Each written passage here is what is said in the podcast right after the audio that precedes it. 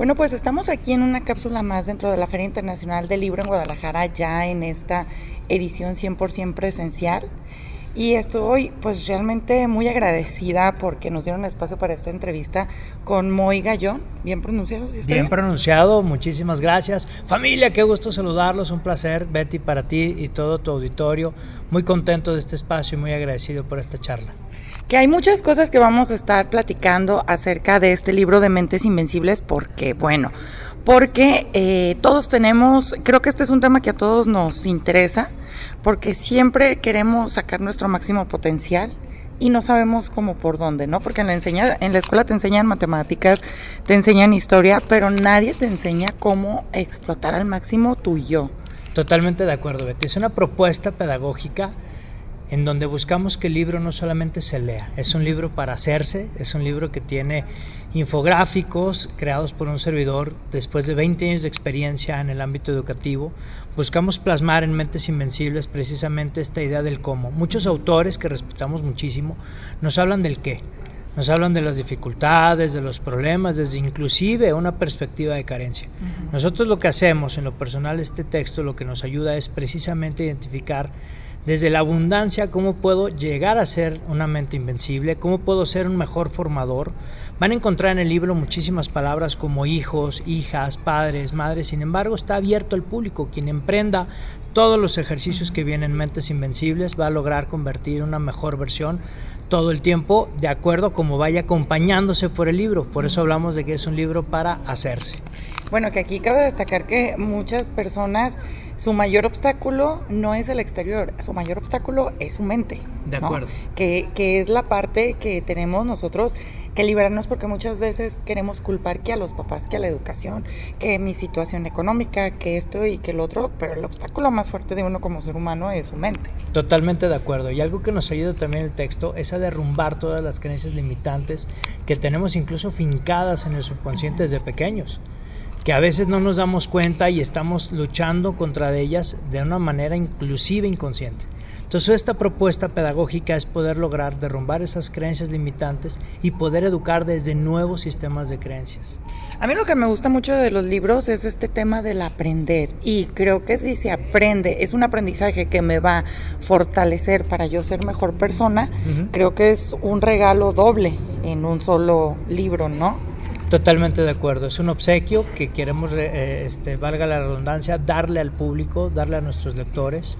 Ya con Aquí estoy yo, una vida para enseñar, que fue mi primer libro, buscamos precisamente el que se identificaran conmigo en algunas anécdotas. Ya en este segundo libro lo que estoy queriendo compartir y transmitirle al público son herramientas pedagógicas, estrategias muy claves para poder obtener un mejor desarrollo personal paso a paso todos pueden acceder al libro, o sea, cualquier persona, eh, sea o no lectora, si le interesa el tema, puede acceder al libro. Sí, totalmente. El libro tiene inclusive un léxico muy sencillo. Es un diálogo conmigo el que están teniendo a través del texto. Y sobre todo algo, Betty, importante es que los ejercicios también no son eh, nada del otro mundo. Es decir, tampoco estamos descubriendo un, un hilo negro. Estoy confabulando dos estrategias muy claras, ¿no? La metodología y el cómo, el método. La metodología a partir de una pedagogía de vida y el método, cómo lo podemos lograr a través de un despertar de conciencia. Oye, que aparte yo creo que también eh, aquí en México, a pesar de que tenemos una de las ferias más importantes, tenemos un, un, índice muy bajo de, de lectores, desgraciadamente, ¿no? ¿Por qué crees que pasa esto? Digo, estamos en marco de eh, un lugar donde convergen artes literarias de todo el mundo, libros de todas las ramas, desde poesía hasta libros, eh, novelas, cuentos, etcétera, etcétera, etcétera. Libros como los tuyos que nos ayudan a ser mejores seres humanos. Pero, ¿qué crees que pasa con el mexicano? ¿Por qué crees que esta renuencia a querer adentrarse en la literatura? Fíjate, Betty, que has tocado una fibra bastante interesante y no se trata de polemizar ni de meternos en la parte política. Pero desde mi experiencia me parece que estamos en un paradigma pedagógico muy fuerte en nuestro país. Tenemos un sistema del siglo XIX, quieran o no verlo, ¿no? Hoy hemos cambiado la, la pizarra por elementos tecnológicos, pero siguen siendo los chavos formados en filas, sigue siendo el maestro el que adoctrina, ¿no? Y si volteamos a ver una imagen del siglo XIX, pues vemos las aulas exactamente igual, ¿no? Pudieran cambiar algunos elementos más avanzados, pero es el mismo sistema. ¿Dónde radica este paradigma? Sistema del siglo XIX con profesores del siglo XX, con alumnos del siglo XXI. Me parece que no hemos querido como formadores querer acercar o acortar esa brecha generacional.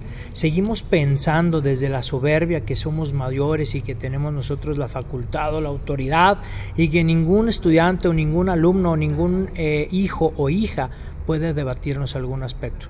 Entonces yo creo que es ahí donde radica esta parte cultural, esta parte de eh, creencia limitante, desde cómo nos han formado a lo largo de, los años y que estos hábitos, precisamente en los que expongo en Mentes Invencibles, pues no nos han sido forjados, bien lo dijiste hace un momento, no nos han enseñado a cómo levantarnos a una poder sí ser mejor persona, qué cosas debo de empezar a desarrollar en mi mente para poder trabajar esta resiliencia ¿no? verdadera y poder al mundo encontrar mis talentos y podérselos ofrecer. Me parece que esa es una parte clave que hoy debe debemos de tener en, una conciencia mucho más abierta.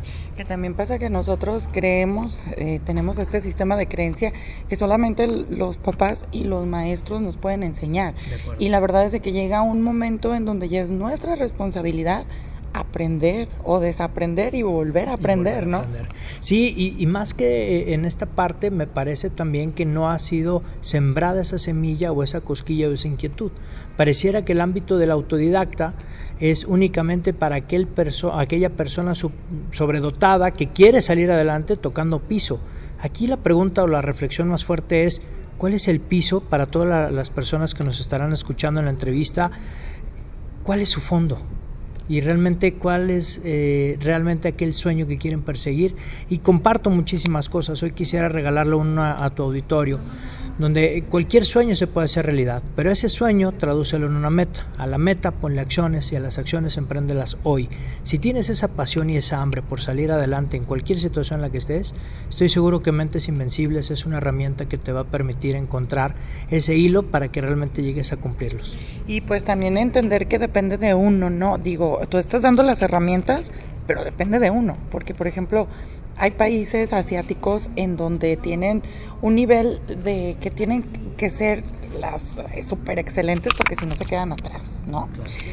De repente nosotros como mexicanos somos como medio medio flojos, medio que lo haga el otro, ¿sabes? Siempre es como echar las culpas hacia afuera.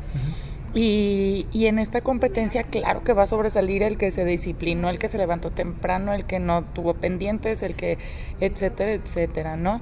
Entonces, eh, ¿cómo puedo yo, como individuo, empezar a disciplinarme? Yo creo que ese sería el punto medular para partir de ahí seguir tus pasos, ¿no? Claro, yo el primer paso que me ha tocado en esta experiencia también, poder iniciar con las personas, el primer paso es tener claro qué quiero. Definir el objetivo.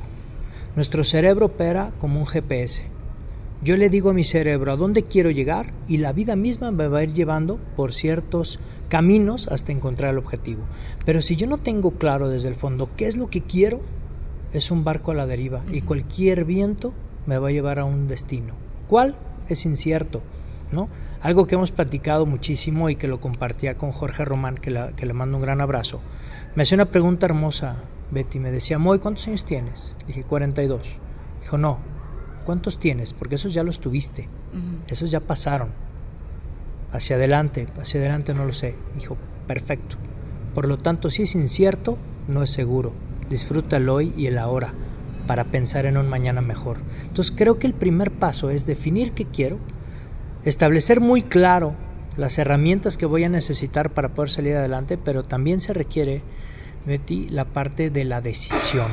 ¿Hasta qué momento voy a decidir realmente comenzar a transformar mi vida? ¿Hasta qué momento voy a estar harta o voy a estar harto de estar en donde estoy y me voy a mover? Creo que esa es la gran reflexión que podemos darle al auditorio.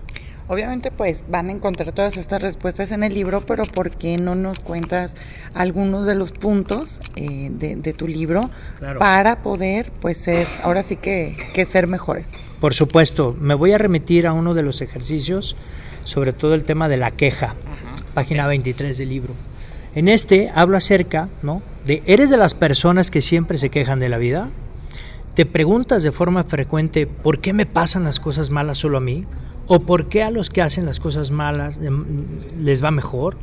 Si estas preguntas respondiste que sí, entonces estás en un cuadrante de queja, el cual es el primer nivel de conciencia, aquel en que las cosas solo te suceden y no las transformas o lo creas. Una estrategia que les regalo es cada que se quejen familia, agradezcan por tres cosas que tienen hoy. Y entonces con eso obligo a ser consciente, obligo a hacer conciencia a que, caray, podamos entonces transformar la queja en un pensamiento no tóxico positivo, como lo podría decir algún otro autor, pero sí en un ámbito desde la gratitud y eso genera un poder impresionante. Bueno, es que aparte la mente es súper poderosa y tú atraes lo que piensas, ¿no? Entonces, dentro de los pensamientos negativos o intrusivos, tú también, si estás dentro de este entorno, se vuelve un círculo vicioso, ¿no? Entonces, tienes que en cierto momento frenar esto y empezar a pensar positivamente. Totalmente de acuerdo. Y vuelvo al tema de la decisión. El pensamiento, algo que me gusta compartir muchísimo, es lo que está en tu mente, está en tu mundo. Y no es algo en la parte esotérica, sino es algo realmente por convicción. Mm. Si yo de manera, eh, en cuestión de vida, tengo clara mi misión, tengo clara mi, mi, vocación, mi llamado, para qué estoy en este mundo, tengo clara mi profesión, voy a imprimir este cuarto pilar que es la pasión. Y entonces lo que yo emprenda, si tengo estos cuatro pilares perfectamente bien definidos, voy a de verdad a vencer cualquier obstáculo que se me presente. Y hoy les quiero compartir, cambiamos la verbalización. ¿Qué les parece si en lugar de hablar de obstáculos, hablamos de proyectos? Y entonces la concepción es diferente. Yo les invito al auditorio que transformen. Por ejemplo, tengo un problema con mi carro. Transfórmenlo y cambien la palabra problema por proyecto. ¿Cómo lo pudiéramos decir? Tengo un proyecto con mi carro. De inmediato cuando cambiamos del sentido de la oración, en la mente viene la, solución o viene el, ah, hay que, hay que resolverlo, ¿no? Ya no me quejo porque tengo una situación de conflicto, sino es tengo algo que hacer para poder resolverlo. Entonces la perspectiva cambia completamente. Muy bien, ahora dentro de todos estos días, ¿dónde podemos encontrar tu libro aquí dentro de Phil y después dónde lo podemos adquirir? Con muchísimo gusto. Está en mi casa, Audacia Editorial, está ya la tienda en línea, por si también están dando vuelta por aquí en la Phil, o bien si lo quieren hacer desde casa está, está en línea. Está también en mi página web www.moygallon.com, ahí pueden contactarnos y con mucho gusto eh, el equipo y un servidor le hacemos llegar un ejemplar. Si lo quieren firmado y están en Guadalajara o no están en Guadalajara y lo quieren firmado, con mucho gusto para mí será un placer compartirlo y que llegue a muchas manos, que realmente lo puedan utilizar, porque es un libro, vuelvo a insistir, para hacerse. Oye, y que pues ya casi se acerca Navidad, regalen arte, ¿no? O sea, creo que eh, es un excelente regalo. Trata de buscar algo que le guste a la persona e incentívala a que lea, ¿no? Sea cual sea el tema que le interese. Y sabes que, Betty, qué buen punto acabas de tocar también, porque no es un libro en el cual se necesite tener una situación de conflicto. sino es un libro en el cual la decisión de la persona es quiero salir adelante, pero además quiero llegar a un siguiente nivel porque muchas veces de pronto decimos, oye, ya me estanqué. Eh, sí tengo los elementos, tengo a lo mejor el cierto éxito, reputación, pero quiero llegar a un siguiente nivel. Pues lleguemos al siguiente nivel a través de Mentes Invencibles. Te agradecemos mucho y un último mensaje que le quieras dejar a nuestro auditorio. Pues nada, muy agradecido con ustedes, con todo tu auditorio, hermosísimo. Desearles lo mejor del mundo, que todo lo bueno los encuentre y se quede con ustedes. Muchísimas gracias, Moy. Gracias a ustedes. Dios y la Virgen por delante en todos sus proyectos y acuérdense que lo que está en su mente está en su mundo. Muchísimas gracias.